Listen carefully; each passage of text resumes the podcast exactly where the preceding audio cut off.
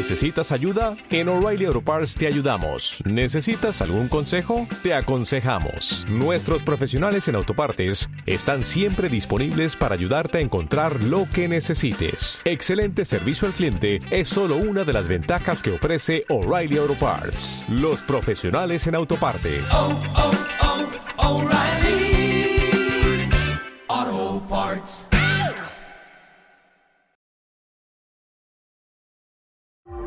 Bye.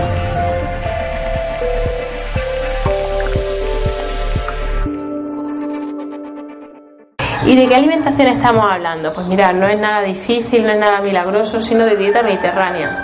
Sabemos que la dieta mediterránea nos protege frente al cáncer, sobre todo según cómo de estrictos seamos llevándola. Entre el 12 y el 60% de los cánceres se podrían prevenir si fuésemos estrictos llevando ese tipo de alimentación mediterránea. En el caso del cáncer de estómago, un 33% se podrían prevenir, en el de hígado un 42%, en el de esófago un 56%, en el de mama que antes comentábamos hasta un 66%, igual que pasa con el de colon. Y la dieta mediterránea, por desgracia no es lo que estamos comiendo en el Mediterráneo, la dieta mediterránea tradicional es esta, es la que se seguía en los años 60, especialmente en Grecia, Chipre y Creta. Y os voy a contar un poco por encima cuál es esa alimentación. Mira, en la base de la pirámide, bueno, el ejercicio físico, el peso normal, se empieza a dar también importancia al tema de las emociones, porque en el Mediterráneo son muy de compartir, muy de vivir en familia, ¿no? Mientras en otras sociedades pues son más individualistas y eso sabemos también que influye en las enfermedades. En la base de la pirámide está el agua como mejor bebida, ni los refrescos, ni las colas, ni el pacharán, ni nada de esto. Agua.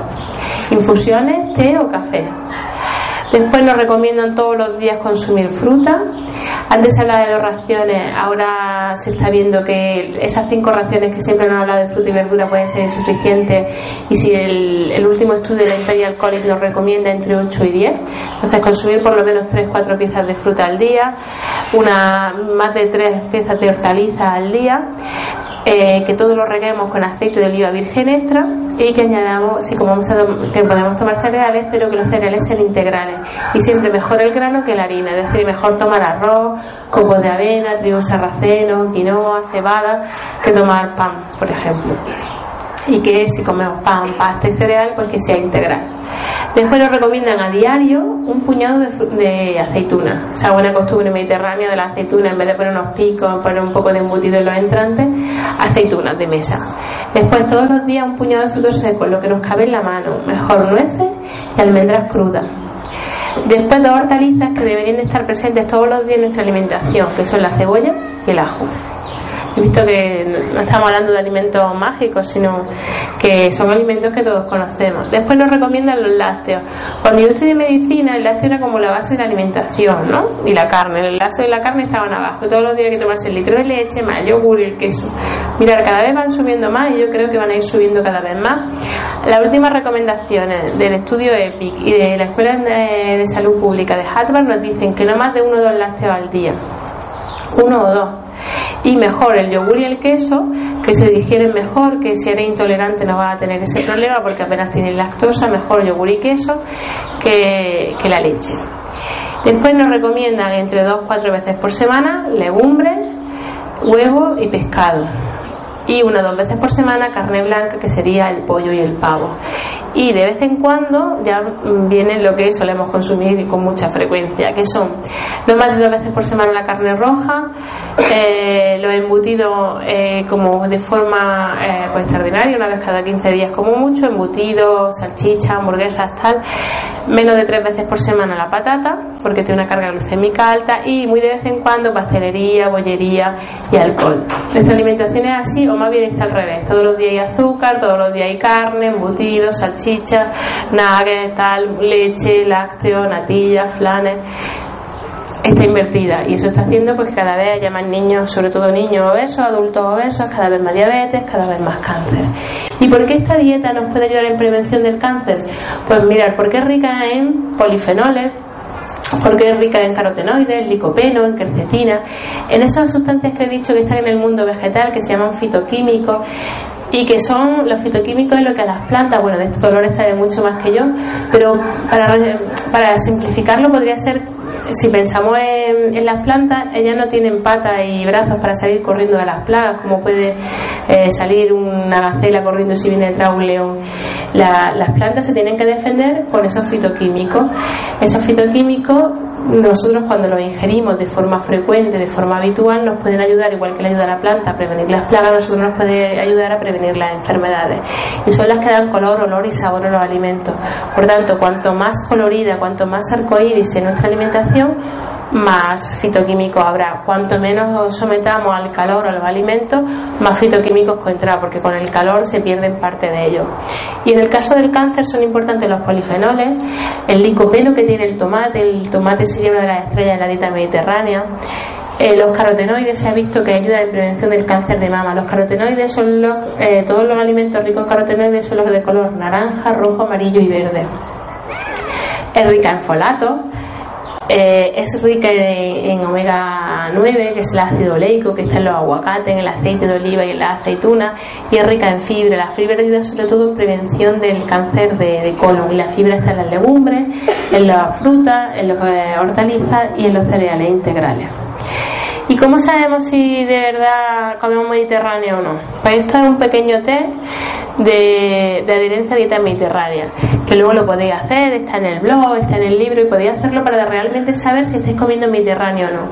Es un test basado, extraído del estudio Predimed que es un estudio muy importante que se ha hecho en España sobre dieta mediterránea y enfermedades cardíacas. Y si cuando lo hagáis sacáis entre 10 y 13 puntos, lo estáis guardando, lo estáis haciendo muy bien. Si sacáis menos de 7 puntos, hay que cambiar muchas cosas para acercarnos a esta dieta. Lo que se evalúa es si estamos utilizando aceite de oliva, si tomamos aceitunas, si tomamos con frecuencia ese tomate en forma de salsa, si comemos poca comida procesada, poca margarina, si tomamos más pescado, cítricos si seguimos esa pirámide de la que estábamos hablando. ¿Y por qué es importante adherirnos a esa dieta mediterránea? Pues porque disminuye el riesgo de cáncer como hemos hablado. Y ahora quería centrarme un poco en el cáncer de mama, que es el más frecuente en mujeres y eh, es uno de los que más nos podemos beneficiar eh, si seguimos esa dieta mediterránea. Mirad, el, cáncer de mama está aumentando mucho en los últimos años y cada vez son más las mujeres afectadas y sobre todo mujeres muy jóvenes. Antes era una enfermedad que aparecía a partir de los 50, 55 años, 60 años y ahora nadie le extraña que una mujer con 30 años tenga un cáncer de mama, ¿verdad? Pues mirar, son muchos los factores, os voy a contar algunos de esos factores que son los que factores de riesgo y os voy a contar algo de los factores protectores para que entendáis por qué está aumentando tanto los casos de cáncer de mama.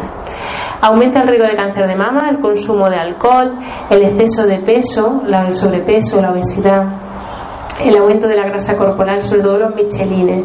Son pero los michelines que las cartucheras, porque la grasa de los michelines es más inflamatoria que la que se acumula en las caderas. Un alto peso al nacer. Las niñas que nacen con más de 4 kilos tienen más riesgo de cáncer de mama que aquellas niñas que nacen con 3, 3 kilos y medio. Eh, la menarquia, eh, perdón, la, sí, la menarquia precoz y la menopausia tardía, es decir, tener la primera regla antes de los 12 años y que la regla se retire después de los 55 años. Eso aumenta el riesgo de cáncer. He visto que cada vez las niñas tienen la regla antes y cada vez las mujeres se les retira el periodo mucho más tarde. Eso tiene que ver mucho con la alimentación, también con los plásticos. Luego la nulliparidad, no tener hijos o tener el primer hijo después de los 30 años. Y cada vez tienen menos hijos las mujeres, ¿verdad? Y cada vez se retrasa más la edad de la maternidad. La exposición a radiación ionizante de forma crónica y el uso de eh, la terapia hormonal sustitutiva, que ahora se está utilizando poco, pero hace unos años se utilizaba mucho. Y es que muchas mujeres, cuando se les retiraba la regla para el tema de los sofocos, le mandaban hormonas mm, eh, de forma artificial y eso puede aumentar el riesgo de cáncer de mama. Así como el, los anticonceptivos hormonales orales. ¿Y qué protege frente al cáncer de mama? El ejercicio físico diario, tener un peso normal, el tener más de tres hijos y tener el primero antes de los 18. si vuestra hija de 18 viene embarazada y dice mamá era para prevenir cáncer de mama, no nos va a hacer gracia, pero es para que entendáis cómo la maternidad ha cambiado y eso puede estar relacionado con que haya más cáncer. Yo sé que con esto yo voy a reír, así estoy atento. Entonces hay que tener primero entre los 18 y tener más de 3. Y darle dedo a todo. Tú lo cumples, muy bien. Y la lactancia materna prolongada. Dar más de un año de lactancia materna a nuestro hijo puede disminuir el riesgo de padecer cáncer de mama. Y después sabemos que una dieta rica en carotenoides que hablábamos antes también nos ayuda, ¿no? Eh, alimentarnos con alimentos de color naranja, rojo, verde y amarillo. Y una dieta rica en calcio, pero no necesariamente calcio de la leche. El calcio también está los cítricos. Un zumo de naranja tiene más calcio que un vaso de leche. Eh, las legumbres, los frutos secos, las aromáticas también tienen mucho calcio, los vegetales de hoja verde o los que son maduros. Y la alimentación, hemos dicho que en prevención de cáncer de mama nos ayuda, pero una vez diagnosticada la enfermedad, ¿La alimentación puede ayudar a la mujer con cáncer de mama? Pues mirar, eh, sabemos que si una mujer con cáncer de mama cambia su eh, estilo de alimentación, esto también puede influir en el riesgo de recidiva. La recidiva es la posibilidad de que el cáncer vuelva después de la enfermedad, ¿no? que haya una recaída. Y, y una de las cosas que suele pasar mucho cuando una mujer se somete a tratamiento de cáncer de mama es que coge peso la obesidad también aumenta el riesgo de recidiva. Entonces, después de una enfermedad, habría que controlar el peso, no alcohol, movernos y seguir esta dieta mediterránea.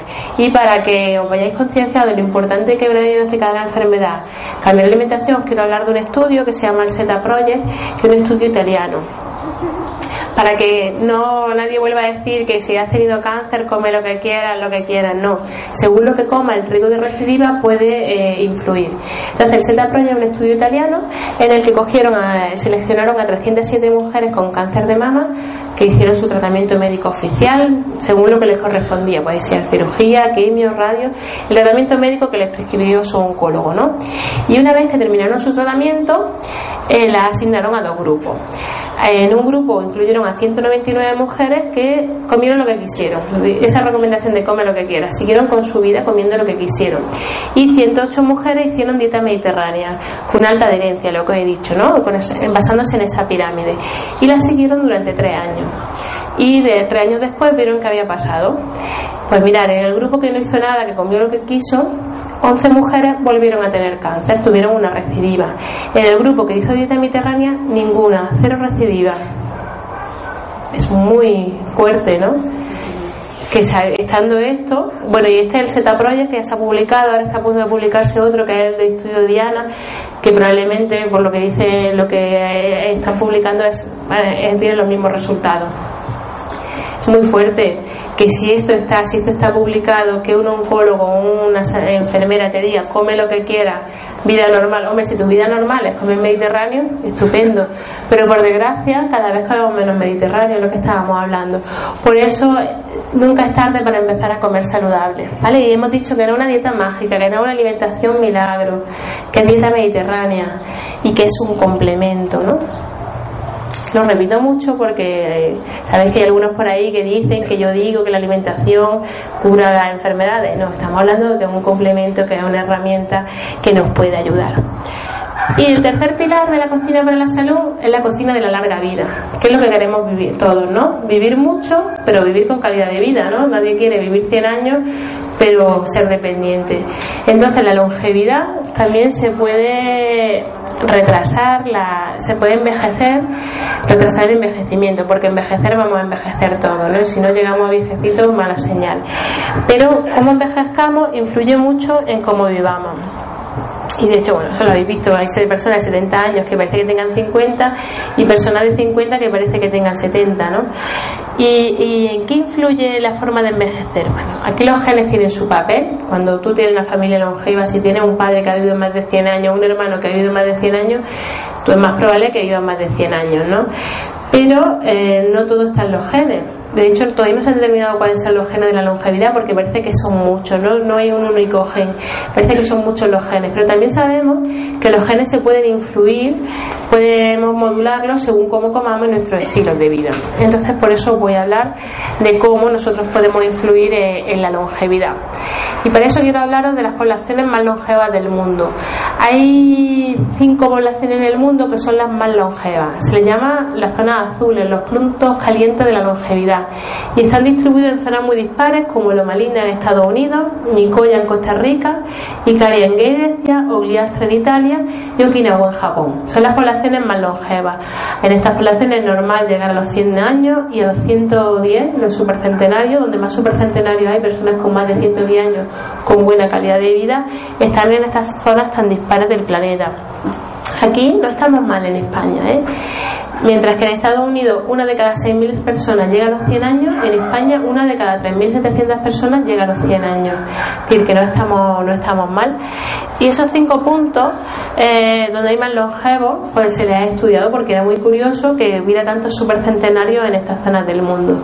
Y mira, se ha visto que aunque son puntos muy dispares, tienen eh, características comunes, que son la práctica habitual de ejercicio físico. Son eh, poblaciones que hacen ejercicio físico con frecuencia en el caso de Biliastra eh, y Caria, son zonas que están eh, bastante aisladas porque sus condiciones orográficas son duras, ¿no?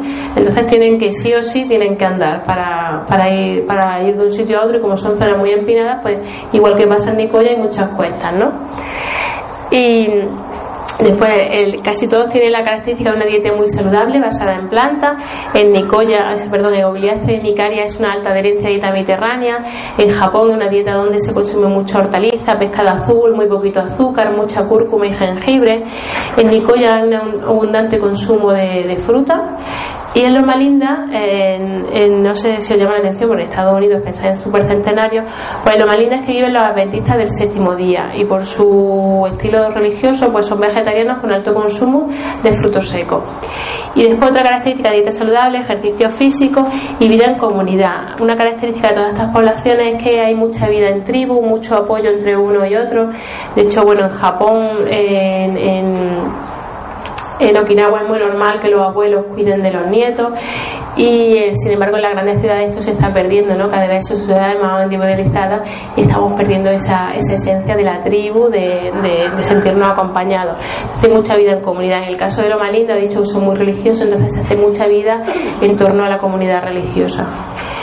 Y después otra característica de las cinco de estas cinco zonas es la actitud positiva, ¿no? Eh, se declaran pues personas alegres, personas calmadas, porque una eh, en el caso de Japón es habitual la práctica de la meditación y del chikung o el tai chi. Las técnicas que nos ayudan a estar más positivos más relajados.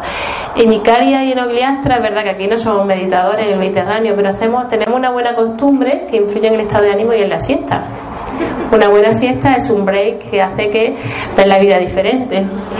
Y bueno, en caso de los más lindos son muy religiosos, eso también le, ayuda igual que pasa en, en Nicoya. Entonces, cultivando la comida, cultivando la mente y haciendo ejercicio, se ha visto que se vive más. En España se hizo una entrevista a 18 supercentenarios, personas más de 110 años con buena calidad de vida, y se les preguntó cuáles creían ellos que estaba el secreto en vivir tanto y la mayoría coincidió que el secreto estaba en la moderación, en comer con moderación, hacer ejercicio físico eh, con frecuencia. Antes la gente tenía su huerta y quien más y menos se movía y además iba andando a todos sitios en vez de ir en coche como vamos ahora. Y después la tercera característica que, que describieron era vivir la vida con alegría, la importancia de las emociones para vivir más y mejor. Y desde un punto de vista científico, ¿en qué radica la longevidad? La longevidad radica ahí, en los telómeros. Los telómeros son las puntas de nuestros cromosomas, ¿vale? Los cromosomas están en el núcleo y son los que, cuando una célula se divide, los cromosomas son los que llevan el material genético, el que lo transmiten de una célula a otra, y los telómeros se encargan de que cuando el material genético pasa de una célula a otra, todo se, eh, se transfiera de manera perfecta, que no haya ningún fallo. Mientras los telómeros funcionan bien, eh, todo va perfecto. Cuando los telómeros empiezan a desgastarse, a cortarse, pues llega un momento que la célula sabe que como se siga duplicando algo va a fallar y entonces eh, son células que entran en estado se llama senescencia y el sistema inmune la retira y, y listo, ¿vale?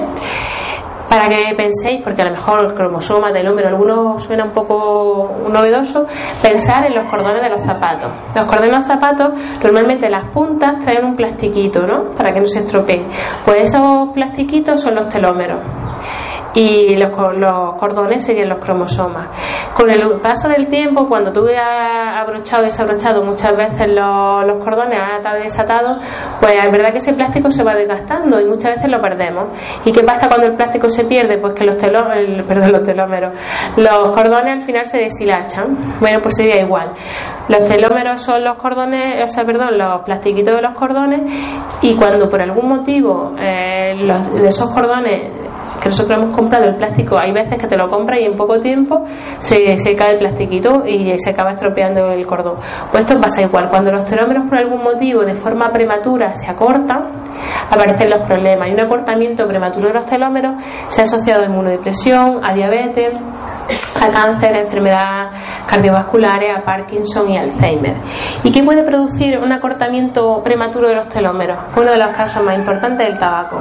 Las personas fumadoras tienen más riesgo de muerte prematura y además envejecen antes y peor. Por cada 10 años que fumemos, nuestra cara envejece dos años y medio y las personas fumadoras parecen más mayores.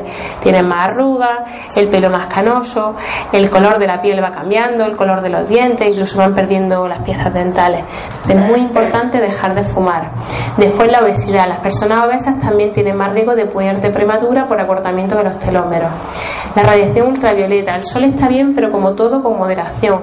Habéis fijado que las personas que toman con frecuencia el sol están, parecen más envejecidas, tienen la piel más curtida, una piel dura, una piel curtida, le pasa mucho a los agricultores, a los pescadores, pero también esta gente que está obsesionada con estar morena, está todo el día en Marbella, a que se envejecen más prematuramente. Por eso el sol, como todo, con moderación. Después el estrés crónico, ¿no? El estrés crónico también produce un acortamiento prematuro de los telómeros y esto lo hemos visto muchas veces en los políticos, ¿no? Los políticos, después de un par de legislaturas, parecen mucho más mayores. Acordáis de Zapatero cuando ponían la imagen de antes y después, como en poco tiempo envejecido, Obama cuando ponen la imagen de delante y el después. El estrés crónico parece que envejece. Yo no sé si los políticos, porque tienen mucho trabajo del estrés o por el estrés que les causa pensar dónde han guardado lo que han robado, ¿no? el cargo de conciencia, quizá. Bueno, broma aparte, ¿no? Las emociones también influyen y hay algo más novedoso. Sabéis que según las emociones que predominen, los telómeros se acortan más rápido o más lento. Las personas impacientes tienen unos telómeros más cortos que las personas pacientes, calmadas y serenas. Por eso un motivo más para cultivar la paciencia, cultivar la serenidad. Es algo que se hace mucho en Japón, ¿no? Son personas, siempre nos asociamos con personas más calmadas, con personas más serenas. ¿Y creéis que los cambios en el estilo de vida pueden retrasar el envejecimiento? Pues sí, esos telómeros se pueden retrasar su acortamiento en función de cuál sea nuestra alimentación, nuestro estilo de vida. De hecho, un estudio curioso que hizo el doctor Orni en San Francisco consistió en coger a hombres con cáncer de próstata en estadios iniciales y a un grupo eh, siguieron con su vida normal y otro grupo eh, les pautó ejercicio físico diario, que eran 30 minutos, 6 días a la semana de caminar a ritmo ligero. Una dieta vegana, en este caso sin carne, sin leche y sin huevo. La práctica de psicoterapia individual y en grupo y ejercicios de estiramiento, yoga, relajación, según lo que cada uno le gustó más. Lo siguió durante 5 años y cinco años después vio cómo los telómeros de las personas que habían hecho, ese cambio estaban más largos que al principio del estudio, que sin embargo las personas que habían seguido su vida normal habían visto cortados sus telómeros. Por eso nunca es tarde para empezar a cuidarse. Entonces, para vivir más y mejor, hacer un poquito de ejercicio, cuidar las relaciones personales, sonreír y comer saludable. Y luego hay dos cosas que no podemos modificar, bueno, una más y otra menos, que nos puede alargar los telómeros y que puede hacer que vivamos más. Y una es ser mujer. Las mujeres viven más que los hombres, lo siento por los hombres. Pero es así, de hecho en España de los centenarios el 70% son mujeres, ¿verdad? Las mujeres vivimos más que los hombres y tiene que ver con las hormonas sexuales eh, femeninas. Entonces, bueno, ahí tenemos una ventaja. También la naturaleza eso lo sabe y ha compensado. Eh, normalmente nacen más hombres que mujeres. La ratio es normalmente 51-49 y por eso como luego hay que compensar porque las mujeres viven más. Pero eso está cambiando. Sabéis que la ratio de nacimiento hombre-mujer está cambiando. Ahora están naciendo más mujeres que hombres. Tiene que ver con los plásticos, con los disruptores endocrinos. Cada vez nacen más niñas. Entonces, ser mujer alarga la vida, pero también se alarga la vida ser madre. las mujeres cuanto más hijos tenemos, más largos tenemos los telómeros. Buena noticia. Ya, menos cáncer de mama si tienes más hijos y encima vives más. Esto se estudió en mujeres guatemaltecas y se vio que las mujeres que tenían 4 o 5 hijos tenían unos telómeros más largos. Incluso cuantificaron cuánto aumentan los telómeros por cada hijo recién nacido vivo que tenga. Y luego algo que para uno pasa una buena noticia y para otros mala. El envejecimiento también es una cuestión de altura. ¿Quién vive más, los altos o los bajos? Muy bien. los bajos viven más que los altos. Incluso sabemos cuánto se vive más según cuánto seamos más altos o más bajos según la estatura promedio. Sobre todo mujeres. Las mujeres más altas tienen más cáncer de mama, cáncer de tiroides, cáncer de endometrio y de ovario que las mujeres más, más bajas. Esto en el caso de los hombres también se ha visto. En Finlandia se un estudio para comprobar esta, esta hipótesis y cogieron a deportistas de, finlandeses en los que más o menos todos hacían ejercicio físico, se cuidaban, ¿no? con un estilo de vida similar. Deportistas de élite finlandeses y vieron quién vivía más, si los más bajitos o los más altos. Pues bien, los esquiadores de fondo, que son los más bajos, vivieron más que los jugadores de baloncesto. De hecho, la media fue siete años más los esquiadores de fondo que los de baloncesto. O sea que para los bajos, bien. ¿Y por qué pensaréis? Bueno, ¿y qué tiene que ver la altura con esto? De todos modos, pensar rápidamente, las personas que conozcáis mayores, a que son chiquititas y delgadas, la mayoría. ¿Cuántos altos y gordos conocéis que sean centenarios? Ninguno. Así que buena noticia para los delgados y bajitos. Bueno, tiene que ver con varias cosas. Una de ellas es que cuanto más altos seamos, más células en nuestro cuerpo, por tanto más posibilidades de que haya alguna mutación en las células. También parece que los pulmones de las personas que son altas eh, funcionan de manera más efectiva, menos efectiva, pero sobre todo la principal razón es la hormona del crecimiento.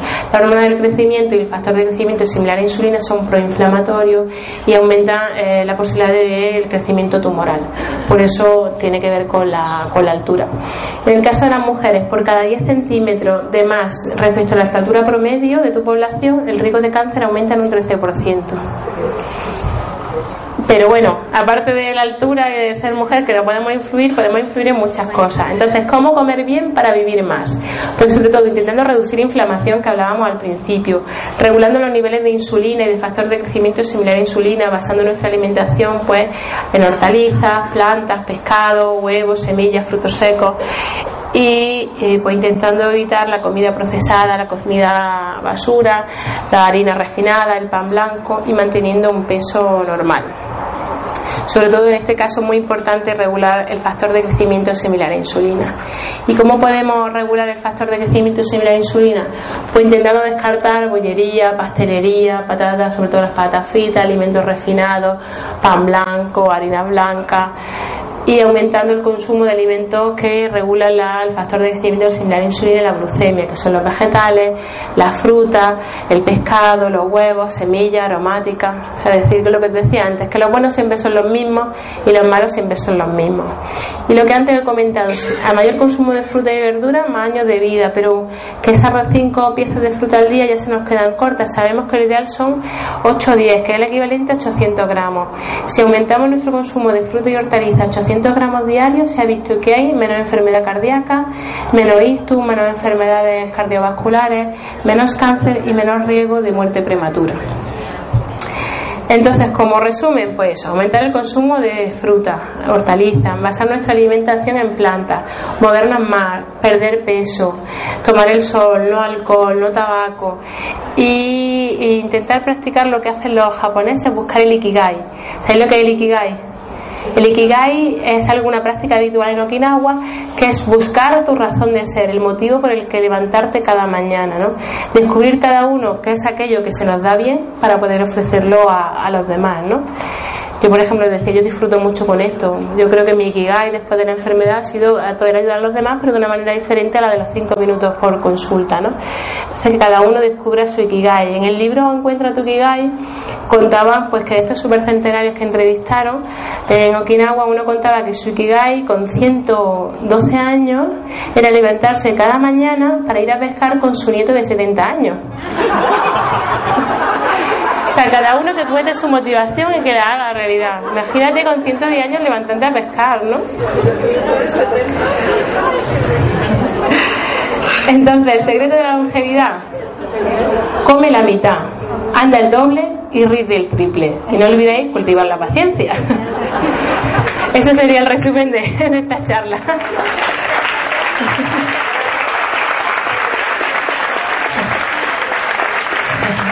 Bueno, no, no he terminado, ¿eh?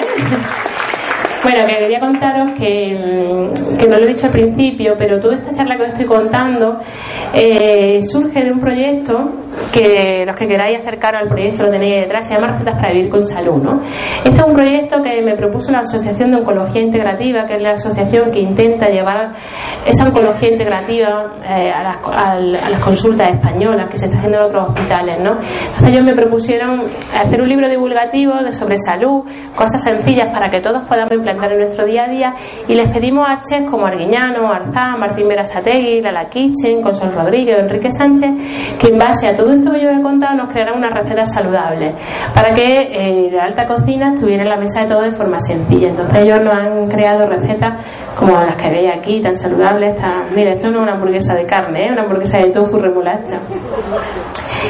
Para que la alta cocina esté en la base, en la alimentación de todo. Entonces, bueno, que los que queréis acercaros al libro, la mitad de los beneficios generados de la venta de libros para esta asociación, para que espero que pronto la oncología integrativa llegue a todos los hospitales.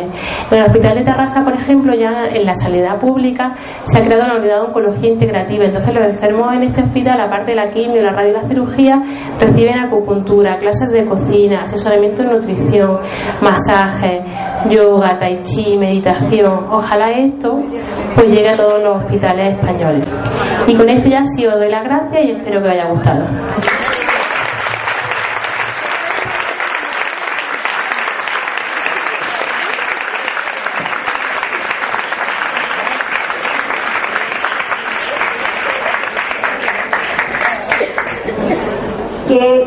Subidón, ¿eh? Qué subidón, qué tarde, Dios mío. Bueno, pues tenemos turno de preguntas. Yo imagino que aquí va a haber bastante avalancha a preguntarle a Oril. Eh, pensad eh, y respetad un poco que tiene que volver para Granada, entonces vamos a ser un poquitín cautos. Y lo mismo, como el micro no se puede desplazar por toda la sala, sí que agradecería que os acercarais aquí a la columna y eh, tomarais la, el, el micro. Lucho, Vamos a ir moviendo esto, ¿verdad? Lucho nos ayuda. Ahí está. Mira, este, que Lucho, ese, ese para acá. Ah, vale, ya, vale, vale. ya lo tengo. Vale. Buenas tardes, David. Buenas tardes. Mi pregunta es la siguiente. Aparte de la alimentación, No eh, se oye. yo tengo el un este. médico que se llama Carmelo Vizcarra, Ah. que tú conoces. Sí. Eh, te pregunto, ¿qué me dices del ayuno? Ah, muy bien. O sea, eh, este ya es nivel avanzado, ¿no? Esto era como una charla más de alimentación y salud. Y es verdad que en los últimos años empieza a haber bastantes estudios sobre ayuno y cáncer. Eh, sobre todo ayuno de cortitos de 48 horas durante el tratamiento, ayuno intermitente. En ratones se ha demostrado que es efectivo y en humanos empieza a haber estudios. Entonces, eh, yo siempre lo digo que un ayuno uno solo no, siempre pautado con un médico. Entonces, Carmelo es especialista en ayunos. Sí, sí, por supuesto, con, con el... Sí, con asesoramiento médico. Y una muy cortita. ¿Qué me dices de, de, la, de las mamografías, por ejemplo? Eso, eso. Repita, repite la Sí, me están preguntando que qué pedís a la mamografía. Bueno, como es como todo, tiene su cara y su cruz, es decir, las mamografías me sirven para diagnosticar, pero es verdad que la exposición crónica recién ionizante pues, aumenta el riesgo de cáncer. Lo ideal sería que se hiciera ecografía, porque son inocuas. El problema es que no hay especialistas que sepan interpretar la ecografía, porque una mamografía es muy fácil de interpretar y no tienes que ser ni radiólogo, sino los ginecólogos, los médicos de familia la podemos interpretar. Entonces lo ideal sería solicitar una ecografía. Muchas gracias. A ti. Pues, acércate, porfa. Eh, aquí, aquí tienes el micro. Hola, soy Marta. Tenía muchas ganas de conocerte. Un placer. Gracias. Sí, bueno, tu libro me sirvió muchísimo. Recetas anticáncer. Padeció un cáncer hace tres años. Y gracias a tu libro, bueno, mm, aquí estoy. Me alegro mucho. Fue por medio de mi cuñada. eh, mi suegro padeció también un cáncer de pulmón y ya lo compró tu libro. y yo no tenía cáncer en ese entonces. Y claro, no sirvió para él porque no se puso en práctica y a raíz de eso, pues enseguida yo cogí un cáncer también y pues a mí me vino estupendo. Entonces, por hacer un poco de hincapié a lo que dicen que los médicos te dicen que comas de todo. Eso me pasó a mí. Al leer tu libro, lo primero que le pregunté ahora qué tipo de dieta debo llevar. Todo. Y además muy enfadado. Te nombré a ti y a un médico homeopata también que que no son de historia el ni nada, sino médico, pero practica un poco la homeopatía. Entonces me, dije yo, pero es un cáncer de mama, me han dicho que la leche de soja no puedo tomarlo. Entonces ahí recapacité y me dijo, vale, eso no puedes tomar, lo único. Lo demás lo que quisiera, ya. Por eso, pero, pero no es culpa de los médicos, es culpa de la formación, porque no se nos forma, porque se nos habla mucho de terapéutica, de diagnóstico, pero de esto no se nos habla nada. Yo fui la primera que me indigné diciendo, si esto está, porque no se nos cuenta. Entonces, a día de hoy tiene que ser que el médico, de forma individual, a título personal, quiera formarse pero muy bien instalado. Bueno, pero tu libro una maravilla, ¿eh? Lo llevé a rajatabla, todos los pasos con tu niño, Nacho, no sé de memoria. Por ahí está. Pues, muchísimas gracias. Muchas gracias a ti. Muchas gracias. Hola. Espera. Ahí, ahí y ahí. Es que como estaba. ahí. Quería preguntarte, yo padezco de divertículos. Mm. No sé muy bien, eh, porque hay quien me dice que tengo que tomar crudos, hay quien me dice que no. Entonces, bueno, los divertículos no son mi especialidad, pero sí te digo, los divertículos aquí lo que tienes que tener cuidado con lo de las semillas. No deberías de tomar semillas de ninguna planta, ni hortaliza, ni del tomate, ni del pimiento. Las semillas de lino y chía siempre deberían de ser molidas porque se pueden acumular en los divertículos e inflamarse. Los divertículos, uno de los problemas que hay es que puede hacer una diverticulitis. Entonces ahí la dieta antiinflamatoria te serviría, pero teniendo la precaución de que no haya semillas y que las semillas que tomes de lino y de chía siempre sean molidas. Gracias. ¿Vale? Yo creo que se ve. Oye, quería solamente, bueno, lo de las personas altas me has Lo siento. A ver si compensamos con el chocolate. y el plátano. y el plátano. Pero el chocolate, porque yo me puedo zampar, no, no mucho. La cantidad, ¿no? La cantidad. Vale, me hablan de la cantidad del chocolate. ¿Cuánto? Son 20 gramos más o menos lo recomendado, de más del 85%. Pero siempre es mejor el cacao puro que el chocolate. Entonces lo que podéis hacer es hacer bombones de, cacao, con cacao en polvo, aceite de coco y a lo mejor algo de endulzante. Que ya que me ya que lo hablamos, los mejores endulzantes serían la stevia y el xilitol, ¿vale? Entonces puede hacer bombones de cacao, por ejemplo. O desayunar pues los copos de avena con cacao, ¿no? Eh, bueno, muchas gracias por venir. Sobre la limpieza hepática de colon, esto que se habla, ¿es recomendable hacerlo? Lo que tomar en ayunas aceite un zumo de limón o esto? Bueno, de la limpieza hepática, por ejemplo, yo de eso sé poco, ¿eh? O sea, mm, la verdad es que no, o sea, yo siempre digo de lo que se hable, de lo que no. Entonces, de limpieza hepática no, no sé.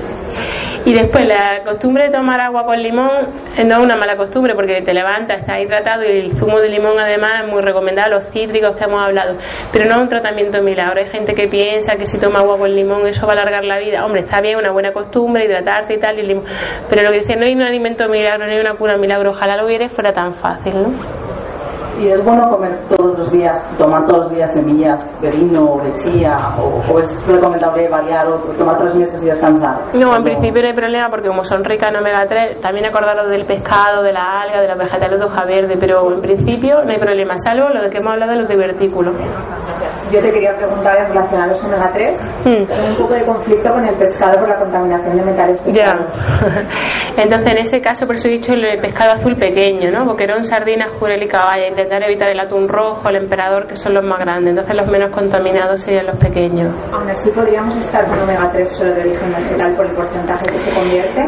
Pues no, esa es la mala respuesta, ¿no? Porque para los veganos es verdad que eh, pueden tomar mucho omega 3 si toman algas, eh, hortalizas y tal. Pero el problema es que la conversión de DHA al omega 3 que necesitamos es menor cuando viene de procedencia vegetal. Siempre se convierte más el EPA que, el DHA es más antiinflamatorio. Entonces combinar las dos. Por eso, eh, salvo por motivos éticos, lo ideal sería ser pisci vegano. ¿Y si no suplementación? Y si no suplementación con omega 3. Asegurarte que sea uno libre de metales pesados, entonces una suplementación con omega 3. Muchas gracias. A ti. Hola. Yo quería preguntarte, eh, mientras estás en el tratamiento de la quimio, hmm. es verdad que el apetito se va, hmm. estás muy cansado sí. y el sol no lo puedes tomar. Sí. Son una de las claves que has dado. Entonces, es algo que me agobia bastante. Eh, ¿El sol o el apetito? Todo. Vale, y la fatiga, vale. Claro, la fatiga a la hora de hacer ejercicio, si no se puede hacer deporte, como se pueda suplementar, los alimentos, pues yo personalmente, pero creo que le pasa a mucha gente, eh, las ganas de comer se van y yo la verdad que una mm. crema de verduras no me apetece tomarla. Mm. No me apetece nada, pero una crema tampoco. Vale. Y el sol como. Vale, esto bueno, sería una charla entera, ¿no? De alimentación exactamente durante la enfermedad. Pero bueno, cosa, en caso de que no puedas tomar el sol y además durante la quimio, lo suyo sería pedir una analítica de vitamina D, que probablemente si no estás tomando sol hay un déficit. Entonces poner un suplemento de unas mil unidades, de 800 mil unidades internacionales al día de DD3, ¿vale? No de DD2, de DD3. Después, eh, lo que me has preguntado de la comida, es verdad que suele haber inapetencia y por eso hemos pasado todo, entonces lo que se recomienda es hacer 6-7 comidas, pequeña cantidad, que no sean comidas muy copiosas, evitando la fritura e intentando hacer pues comida en que poco, en poca cantidad tenga muchos nutrientes de, lo saludable. Entonces, por ejemplo, si te apetece un batido verde que le pongas fruta, le puedes meter las eh, semillas de harina molida, los frutos secos pero en harina molido, o hacer la gacha de avena que si le metes semillas, frutos secos y fruta sería también eh, eh, uno de los, un, desayuno muy, muy recomendado. Entonces, pocas comidas, pero muchas veces al día e intentar meter frutos secos, grasa saludable, el aguacate igual, ponerle siempre un poquito de aceite de oliva a todo lo que, lo que vayas comiendo y luego un poco ir probando ensayo de error, que es lo que más te va gustando y lo que más te apetezca, que a lo mejor, imagínate que te apetece algo no saludable, pues siempre versionarlo un poco para que sea más saludable. Si te apetece una super hamburguesa, yo qué sé, ¿no? Imagínate, pues entonces por lo menos buscar que sea una hamburguesa ecológica, que la hagas tú, le pongas especias, que el pan sea integral. Es decir, tampoco hay que agobiarse, sino también intentar versionar hacia algo más saludable que sea lo que realmente te apetezca. ¿Y el ejercicio? Ah, el ejercicio y la fatiga. La fatiga, lo único que se ha demostrado que ayuda a prevenir la fatiga es el ejercicio. Aunque en principio pueda resonar un poco si yo estoy fatigado, ¿cómo voy a hacer ejercicio? Pues es lo único que se ha demostrado junto a lo mejor algo la acupuntura. ¿Y cómo se hace? Lo que se pauta, porque eso es otra cosa, en Estados Unidos también se pauta ejercicio según el tipo de cáncer, las circunstancias aquí todavía. Entonces se empieza haciendo muy poquito, eh, aunque sea solo caminando, ¿no? Hoy cinco minutos, mañana seis. Hacer ejercicio físico progresivo, que sea un ejercicio que te guste, pero obligarte a hacerlo porque luego te vas a sentir mejor y se va reduciendo la fatiga. Entonces solo el propio ejercicio es lo único que reduce la fatiga. Bueno, gracias. A ti. Pues aquí, si no. ¿Alguna... Gracias.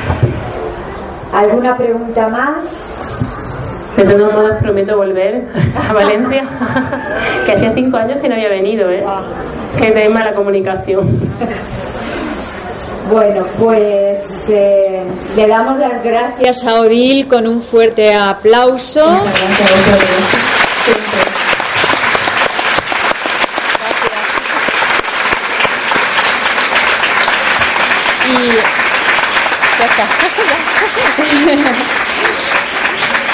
Y con esto vamos, damos por concluido, le voy a pasar el micro a, a Vicente y nada, dar las gracias a todos y a todas, a comer bien, a tener una vida en colectividad y a reír mucho.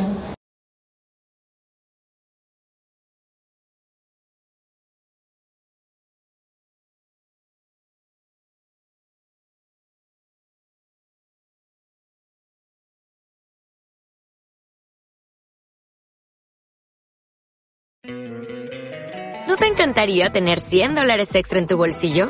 Haz que un experto bilingüe de TurboTax declare tus impuestos para el 31 de marzo y obtén 100 dólares de vuelta al instante. Porque no importa cuáles hayan sido tus logros del año pasado, TurboTax hace que cuenten.